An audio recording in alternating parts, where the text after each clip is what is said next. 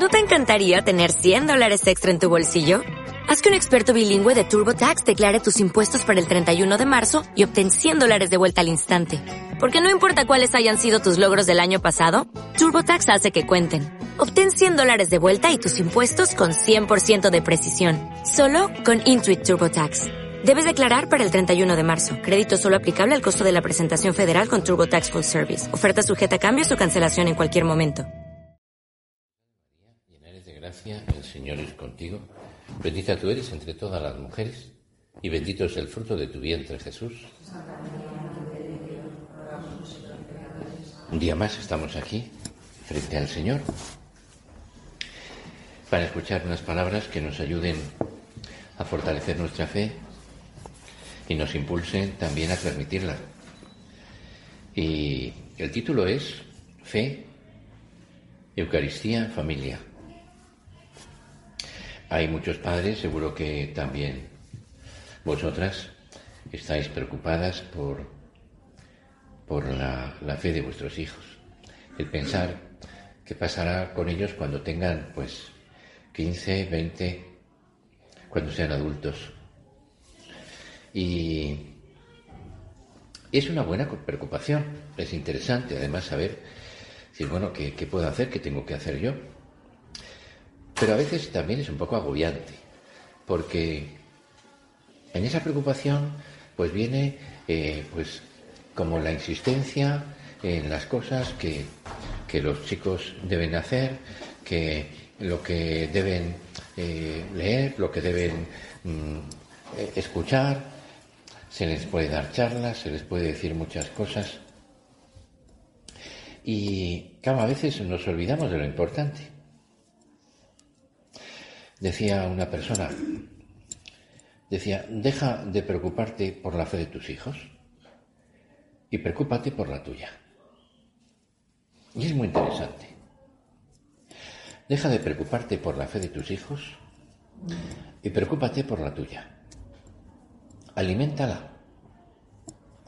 Ayúdala, ayuda a esa fe que para que se nutra de las verdades de las verdades que están explicadas por, el magisterio de la Iglesia, por tantos libros que son, que son muy interesantes y que nos pueden llevar ahora pues también a preguntarse, yo, ¿cuándo fue la última vez que leí un libro que pudiera fortalecer mi fe, que la pudiera mm, eh, proteger, fundamentar, alimentarla con la escucha? Lo que estamos haciendo ahora. Porque la fe, la fe viene, la fe surge por el oído, no por la vista. Muchos hombres vieron los milagros que hizo el Señor, pero no creyeron. La, viene de, la fe viene de escuchar la palabra de Dios, la palabra del Verbo, el Evangelio, la Escritura, pero también la palabra escuchada que nos habla al corazón y que nos habla en esa otra parte que nos alimenta la fe, que es la oración.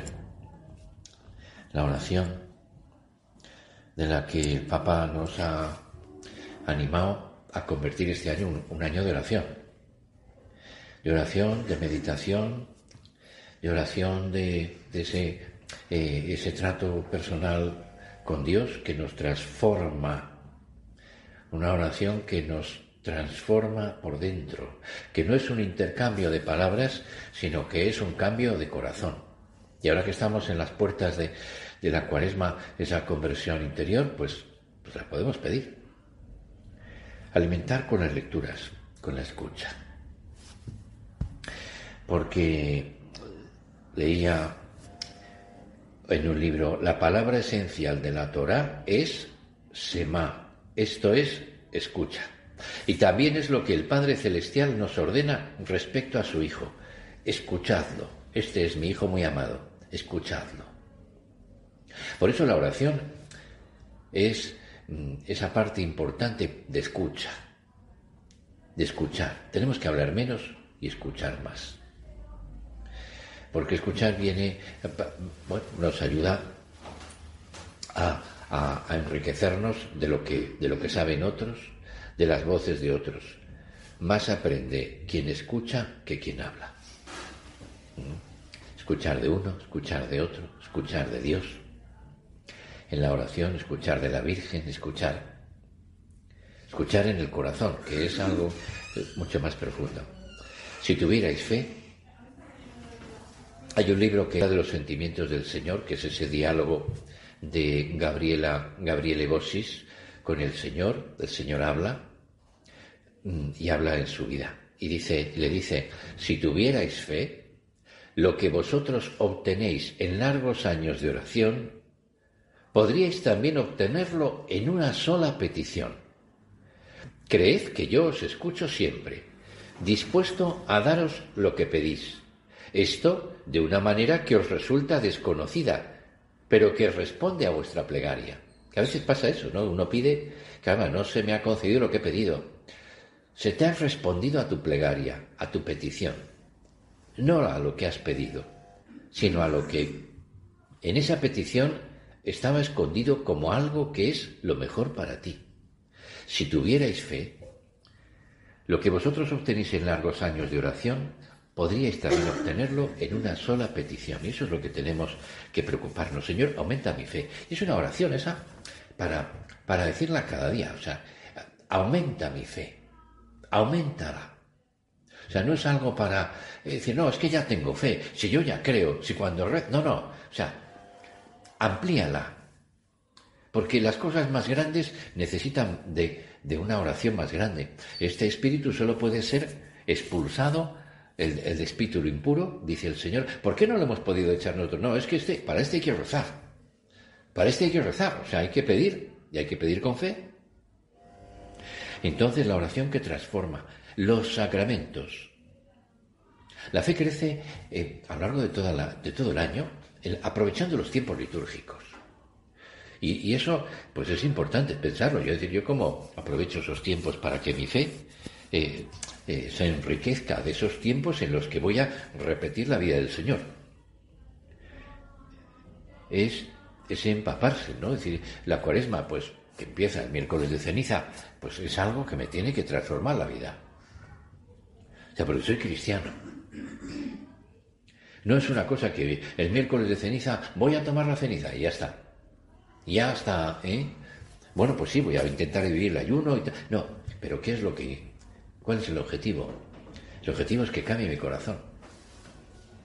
Por eso ese tiempo litúrgico me tiene que, cautivar, me tiene que ilusionar. Porque eso luego también es lo que va a empapar mi vida. La cuaresma, la Pascua, el Adviento, la Navidad los tiempos litúrgicos. Soy cristiano. ¿Qué sé yo de la vida cristiana?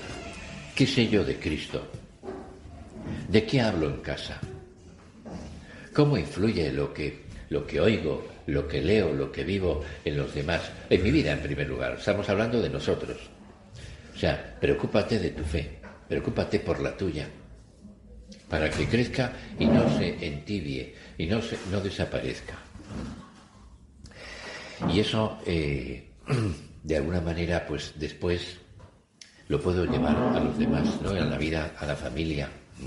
Pero sobre todo porque, porque, porque la fe, eh, pues me lleva a ese, como decíamos en la otra charla, a un modo de pensar, a un modo de vivir, a un modo de vivir las virtudes, a un modo de hacer frente al trabajo, a un modo de hacer frente a las relaciones con los demás, que es cristiano. Y esto pues en la familia, de alguna manera, yo no tengo que atosigar a nadie, pero sí que es verdad que hay momentos importantes en la vida de familia en los que esto pues tiene que contagiarse pues con una especial atención y esfuerzo. Y uno de ellos es la infancia. En la infancia hay que intentar pues utilizar toda la artillería para transmitir las cosas, ¿no? Transmitir la fe y transmitir la fe, pues decía un personaje, hace poco leía de un director de colegio, si transmitir la fe, pues a quién vamos a, van a escuchar los que mi familia, decir, bueno, pues van a escuchar, puedo decir cosas, ¿verdad? Puedo darles un sermoncillo, pero decía, se escucha a alguien cuando habla de algo por lo que daría la vida. Cuando habla de alguien por lo que daría la vida. Podemos decir, cuando habla alguien de algo por lo que está convencido y se palpa y se ve y se nota. Por eso, decir, esa vida de fe vivida con los hijos, pues tiene que llevarnos a pensar, sobre todo en esos momentos de infancia, qué recuerdos puedo dejar yo a los hijos de mi vida espiritual, de mi fe en Dios, de mi, de mi fe en la Eucaristía. ¿Qué recuerdos, qué imágenes pueden quedar grabadas en su corazón de mi vida en mi relación con Dios, en, lo que, en cómo rezo y a quién rezo. Cuando estoy en una iglesia o cuando estoy eh, en otro lugar. Y, y esto, pues, de alguna manera decíamos, eh, es un punto importante de nuestra fe, la Eucaristía, porque, ¿por qué? Porque la Eucaristía es eh, el punto neurálgico que manifiesta de alguna manera la fe que yo tengo, porque es un punto en el que es dar culto a Dios, el culto a, un Dios externo, público, porque además eh, es el centro de la Iglesia. Es, hay, una, hay una encíclica del Papa Juan Pablo II, se llama así, de Iglesia, Iglesia de Eucaristía. La Iglesia vive de la Eucaristía. La Iglesia vive de la Eucaristía. La familia vive de la Eucaristía. Nosotros tenemos que vivir de, la Eucaristía. Y es un buen momento también para preguntarse, ¿qué textos he leído sobre la Eucaristía? ¿Qué cosas conozco del Magisterio? ¿Alguna encíclica? alguna exhortación apostólica, he leído algún libro, hay alguna que es muy interesante, la de la Iglesia de Eucaristía del Papa Juan Pablo II, pero también una exhortación apostólica, Sacramentum Caritatis, el sacramento de la caridad, que tiene ahí pues puntos que uno dice, la Iglesia vive de la Eucaristía, efectivamente. Entonces, ahí se ve como eh, la fe eucarística de la Iglesia, el Espíritu Santo de la Eucaristía, la Eucaristía y los sacramentos de iniciación cristiana, la, Eucaristía y, la, escatología, que es pues todo lo que hay después, eh, el cielo que nos espera, el purgatorio, es decir, pues cómo se une ¿no? en ese momento la Eucaristía y el culto, fuera de la misa, mm, cómo, qué significan y qué pasa, decir, pues en la misa, ¿no? Es decir, eh, los gestos, las palabras, cómo eso pues tiene una tiene una catequesis ¿no? que, conocemos porque, porque la hemos leído, ¿no? es decir, el arte de celebrar la Eucaristía. Hay muchos libros y hay muchos documentos. Y uno diría, ¿hay que leerlos todos? Pues yo sí, tú no. Pero lee algo. O sea, hay que alimentar esto, porque si no, nuestra fe es, eh, en la fe en la Eucaristía, es algo pues que se, se, se reduce a unos tiempos de estar delante de un sagrario y a unos tiempos de, pues, de ir a misa pues, los domingos y ya está. A unas homilías que puedo escuchar que me pueden remover, pero no es tan importante la homilía. Es más importante darse cuenta de, de lo que es la Santa Misa, de quién está ahí, de que hay algo vivo, de que hay algo real, que está presente, ¿no? Y eso, pues hace falta una experiencia personal en la que yo participo. Y, también hace falta un conocimiento. O sea, no puedo quedarme simplemente en un mero sentimiento, aunque eso es importante, pero no es lo definitivo. Yo puedo saber qué está pasando en la Santa Misa y a lo mejor no siento nada. Pero puedo leer cosas de decir, bueno, es que hay revelaciones a personas que, que no están en el, en el, en el santoral, pero que son muy interesantes porque la doctrina de la Iglesia sobre la Eucaristía te la hacen viva. Entonces, eh, de alguna manera te hacen vivir de otra forma esos momentos, esa participación que yo participo, o sea que a veces bueno, no se trata de escuchar, voy a escuchar misa, voy a oír misa, no, no voy a oír misa, voy a participar en la misa. Pero no es solo participar en la misa, sino que la Eucaristía para mí es un deseo. E, el poder comulgar, para mí, como cristiano, es algo que de verdad pues, me llena de alegría. Recuerdo, aunque sea una cosa personal, bueno, de cosas personales voy a contar varias, pero eh, yo una vez, eh, mi madre era supernumeraria del Opus Dei, murió con 95 años, pues, eh, pues estuvo muy bien, vivía sola y, bueno, con el, hasta el COVID, pues, bueno, pues iba a misa con frecuencia y en el COVID a veces escapaba. Y entonces mi hermana le echaba la bronca, yo le decía, no hagas caso, pero claro, decía, yo tengo que obedecer, decía, me decía. Digo, porque yo no es que le anima, pues digo, mira, si te, oye, que no hace tanto frío, puedes salir a misa, ¿no? Pero luego hubo momentos que no iba, lógicamente. Y, pero no iba para no enfermar, para no fastidiar a los demás, sino ella, ella quería ir a misa. Pero una vez le pregunté, oye, ¿tú has faltado a misa alguna vez sin estar enferma? Y entonces le decía, pues yo sí que yo recuerde, la verdad es que no recuerdo. No había dejado de ir a misa. Salvo enfermedad. Voluntariamente. Pero no digo un domingo, sino a diario. Muchísimos años. La misa. Y la verdad es que a mí me sorprendía. Ahí aprendí yo de mi madre a adorar al Señor en, la, consagración. Pero no solo eso, sino que a veces por la tarde, pues eh, mis padres, cuando éramos pequeños, no éramos adolescentes, sino, digamos, infantes todavía. Aunque ya alguno había adolescente, ¿no?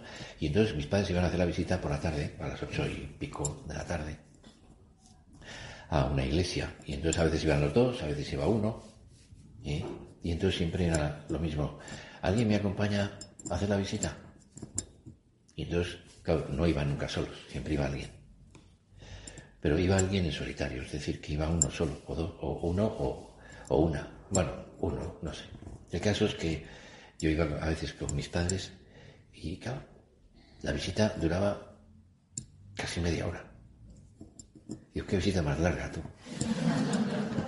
¿Eh? Hacíamos la visita, iba reglamentado, había todo se amado, tal, y después de rodillas, digo, ¿no se sentarán?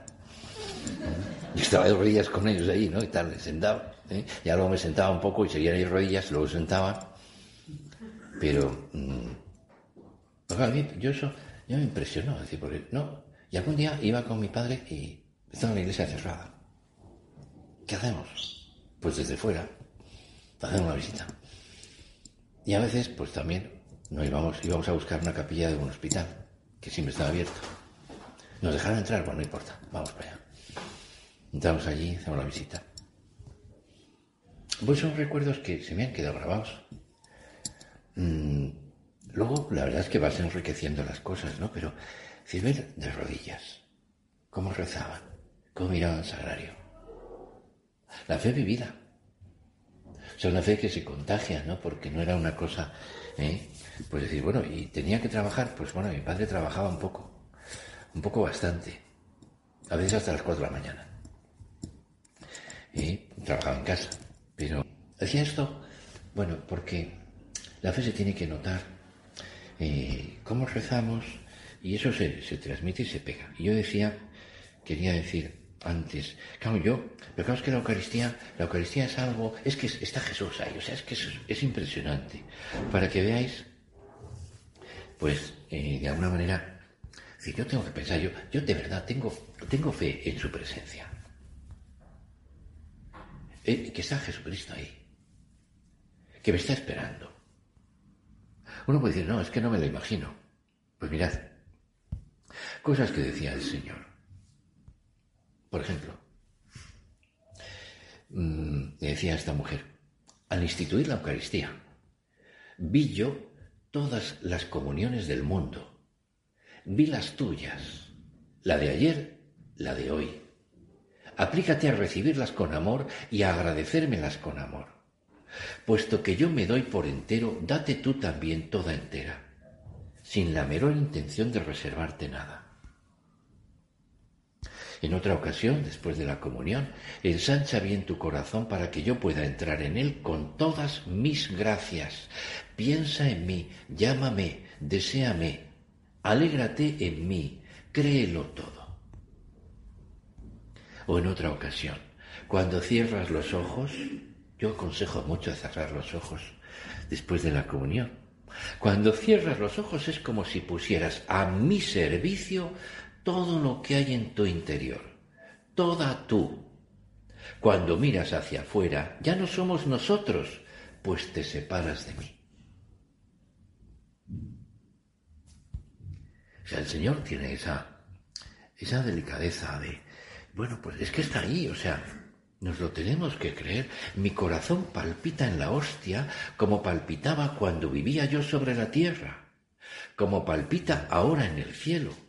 Cristo no tiene sino un solo corazón, porque Cristo es uno. Ya ves, lo solo que estoy en una iglesia vacía. Consuélame creyendo firmemente en mi presencia. Pero tenemos que pensar que está aquí el Señor, que está aquí, que su corazón está palpitando de cariño. Y que además, es decir, de todas las comuniones que yo reciba, podré percibir en el cielo el fruto, las gracias, cada una de ellas. También se lo dice aquí en otro lugar. ¿Mm? Dice, yo preveía estas, estoy sola en una iglesia vacía, yo preveía estas soledades y sin embargo instituí mi sacramento. Por una sola alma lo habría instituido una sola alma hubiera podido gustarla. Conversa con la hostia como con tu más dulce íntimo. La hostia te escucha. Que uno piensa, caramba, ¿cuántos sagrarios hay en esta ciudad? Y a veces, ¿verdad? Yo a mí mismo, ¿no? Es decir, voy con prisa, digo, pues pasen por la iglesia del Carmen, subo, no subo, entro, no entro. Dice hablando de las iglesias. En la ciudad, dice esta mujer, yo pasaba delante de una iglesia y él me dijo, ¿por qué no entras a verme? ¿Qué tal si yo tuviera algo que decirte? Tú no pasarías delante de la casa de una amiga íntima sin entrar alegremente. Incluso te las arreglarías para poner esta visita en tu trayecto, y sin embargo, esta persona amiga no te esperaría con el mismo deseo que tiene tu Salvador. Entra, esto no retrasará, no te retrasará. Mira cuánto te amo. O sea, es que es, decía el Señor, es decir, ahí está, está golpeando nuestro corazón, que es un corazón que no ve, pero tiene que tener el deseo, es decir, de pensar todas estas cosas que son, que son ciertas, que hay un amor ahí escondido. Esto me viene muchas veces a la cabeza las cosas que, que decía San José María, porque son no te eh, decía que tengas la costumbre en camino de, asaltar sagrarios, de entrar ahí en un sagrario. Aquí estoy, Señor, te amo, lo que sea. Porque cada una de esas visitas breves, de esas palabras, tienen su mérito, su premio. Primero el efecto en nuestra alma y después los frutos en el crecimiento interior, ¿no? Bueno, pues esto eh, de alguna manera conocer, decíamos, mm, las cosas de la Eucaristía. Cuanto más se conoce, más se ama. ¿Mm? Y ese amor es signo de vitalidad, de vida. ¿eh? Por eso una persona que, que, que, ama la Eucaristía y se le nota, ¿Mm? y que ama la misa y se le nota, pues, pues una persona que transmite luego. Recuerdo una ocasión, pues una persona que, que contaba que iba con un amigo que no tenía fe, iban hablando de Dios, tal, en ateo, a su lado, tal, ¿no? Y entonces le dijo, mm, perdona un momento que voy a entrar un momento en la iglesia, ¿no? Y empezó a rezar por este amigo suyo que estaba fuera, se quedó. Y entonces cuando salió le dijo, ¿qué? ¿Qué te ha dicho? Que te está esperando. Ah, ja, ja, ja, jiji, ja, ja. Bueno, pues toda una semana estuvo dando vueltas a esa frase, el amigo ateo. Y luego le llamó y le dijo, mira, tenemos que hablar. porque no me he podido quitar esa frase que me dijiste. Te está esperando. Pues esa cercanía, ¿no? Que tenemos que agradecer tanto. Eh, tenemos que pisar las iglesias y buscar el sagrario, buscarle a Él. Porque eh, de alguna manera, si no lo hacemos, nuestra vida cristiana se reduce a unas prácticas, mm, pero no hay una vida, no hay una vitalidad, no hay un motor. La Eucaristía es un motor, un motor de la vida personal. Entonces, el deseo de recibirle, las comuniones espirituales, el, hablar de la Eucaristía, de, pues, si alguien tiene un hijo que va a hacer la primera comunión, hijo mío, dile al Señor, dile cuando vayas a ver, ¿por qué? Porque los niños en la infancia son inocentes, lo creen todo, lo piden con esa fe. Luego, pues, se van haciendo mayores y hacerse mayor significa el ponerlo todo en tela de juicio en, que la fe empieza a ser como adulta, racional, no es inocente. Por eso, eh, pues el cristiano tiene que volver a la inocencia del niño que cree y cree de una manera espectacular.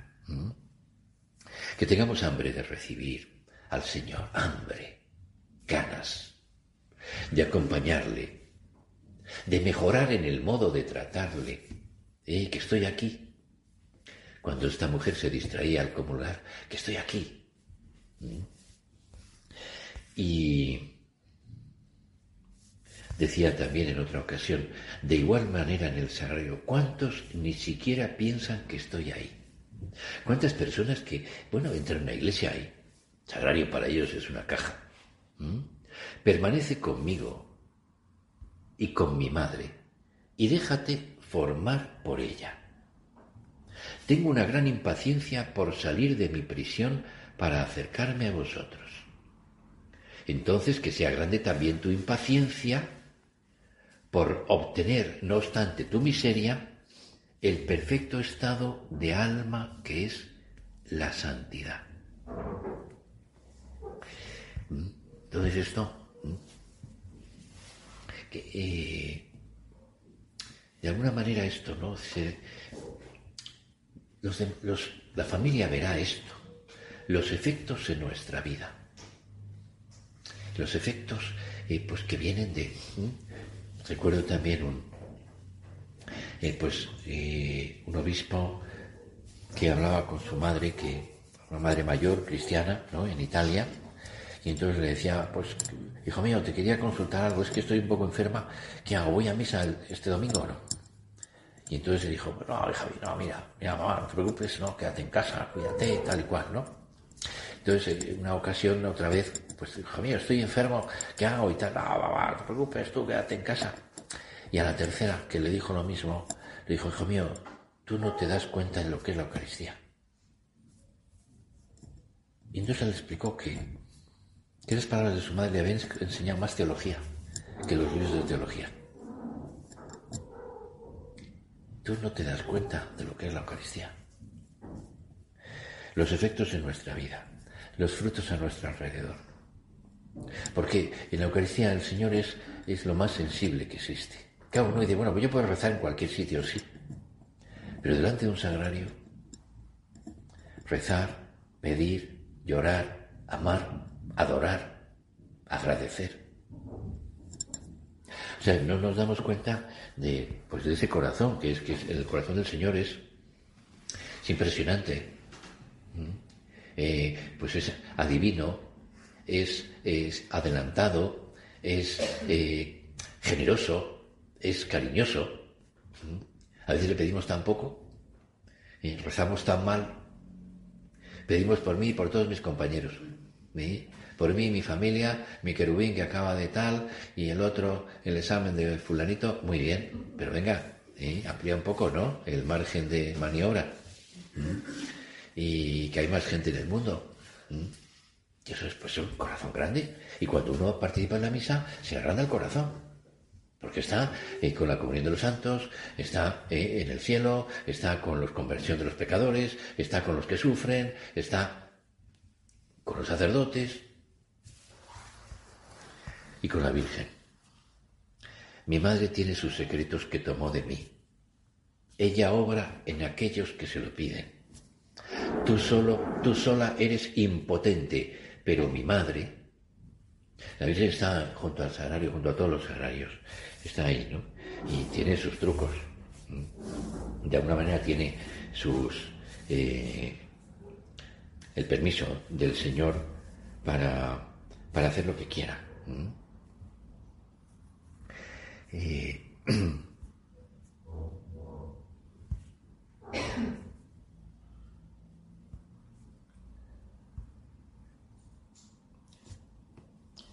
Permanece conmigo en el seno de mi madre durante todo este tiempo. Adórame en él, en el seno de mi madre, en donde yo estoy vivo como en el cielo. Yo espero allí que mi formación humana sea completa para salvar a los hombres. Ellos no sospechaban que su Salvador estuviera tan cerca. En el seno de la madre, cuando estaba Jesús todavía esperando para nacer. Y le dice eso, permanece conmigo en el seno de mi madre durante todo este adviento para preparar la Navidad. Cosas tan bonitas, ¿verdad? Qué cosas tan profundas. Y al mismo tiempo, qué cosas tan eh, estimulantes. Desea con fuerza progresar, desea la santidad. Pide de limosna como un pobre pide un pan. Pídele a mi madre todos los días de este hermoso mes que te introduzca más dentro de mi corazón. Ella es tan buena. Bueno, pues vamos a terminar, pues ha pasado el tiempo, ¿no? pero eh, mm, no te preocupes tanto por la fe de tus hijos. Preocúpate por la tuya. Aliméntala, vívela y sobre todo fundamentala en esto, en la Eucaristía y en la oración. En la Eucaristía, que de verdad puedas decir, mi amor está ahí escondido y yo voy a verle en cuanto puedo, me escapo. Que sepas que cada una de esas visitas, palabras, gestos, miradas, serán premiadas aquí en la tierra y en el cielo con unas gracias maravillosas.